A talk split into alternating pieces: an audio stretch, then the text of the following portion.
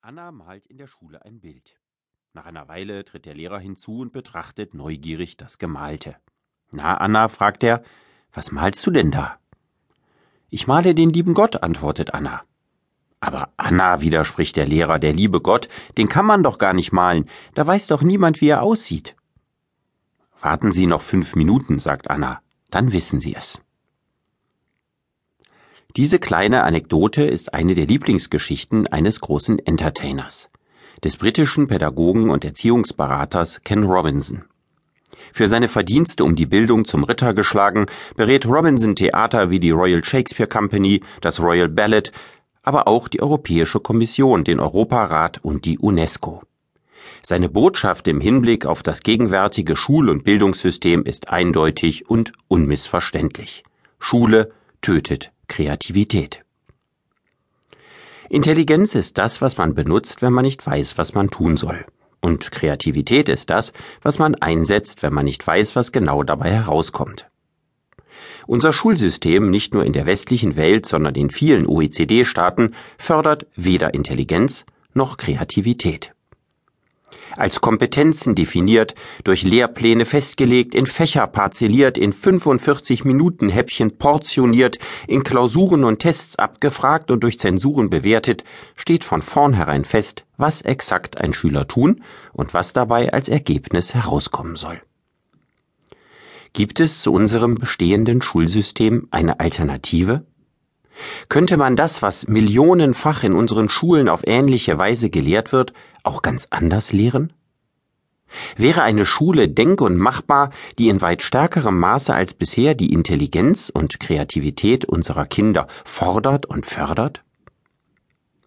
Dieses Buch ist für Lehrer geschrieben, einem Berufsstand, den ich über alles schätze und dem ich als Hochschullehrer an zwei Universitäten selbst angehöre. Es möchte den Hunderttausenden von Lehrern, die mit den gegenwärtigen Verhältnissen unzufrieden sind, Mut machen und ihnen helfen, aus alten Rollenmodellen und einem ineffektiven, überholten System auszubrechen. Es soll sie dazu inspirieren, an einem möglichen und notwendigen Fortschritt im Interesse unserer Kinder mitzuarbeiten. Es möchte ihnen Alternativen vorstellen oder in Erinnerung rufen und Schuldirektoren konkrete Perspektiven aufzeigen, für die es sich lohnt zu kämpfen. Dieses Buch ist ebenso für Schüler geschrieben. Ich möchte, dass unsere Kinder schon sehr bald in Schulen gehen, in denen ich auch gerne gewesen wäre. Dass sie von Lehrern, die ich gerne selbst gehabt hätte, ihre Neugier bewahrt und gefördert bekommen.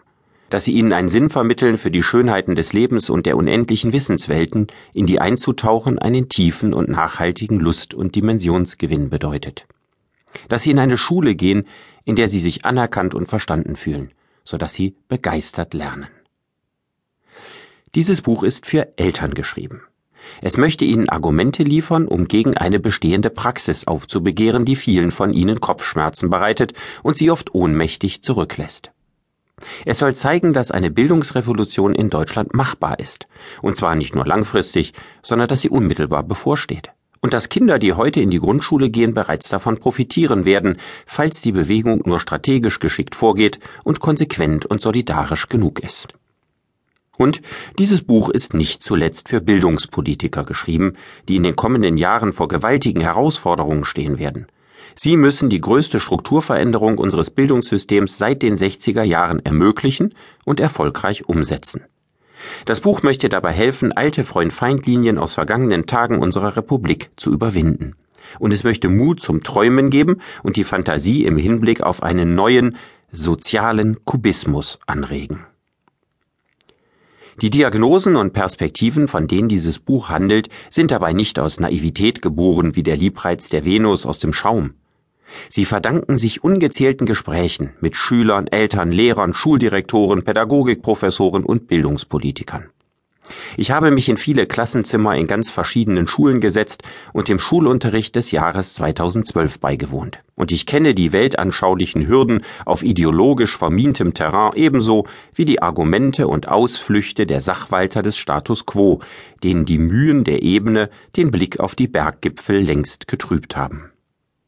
Bei alledem habe ich viel gelernt über das Funktionieren und die Beharrungskraft von Systemen und den Selbstverstärkungseffekt von Institutionen. Natürlich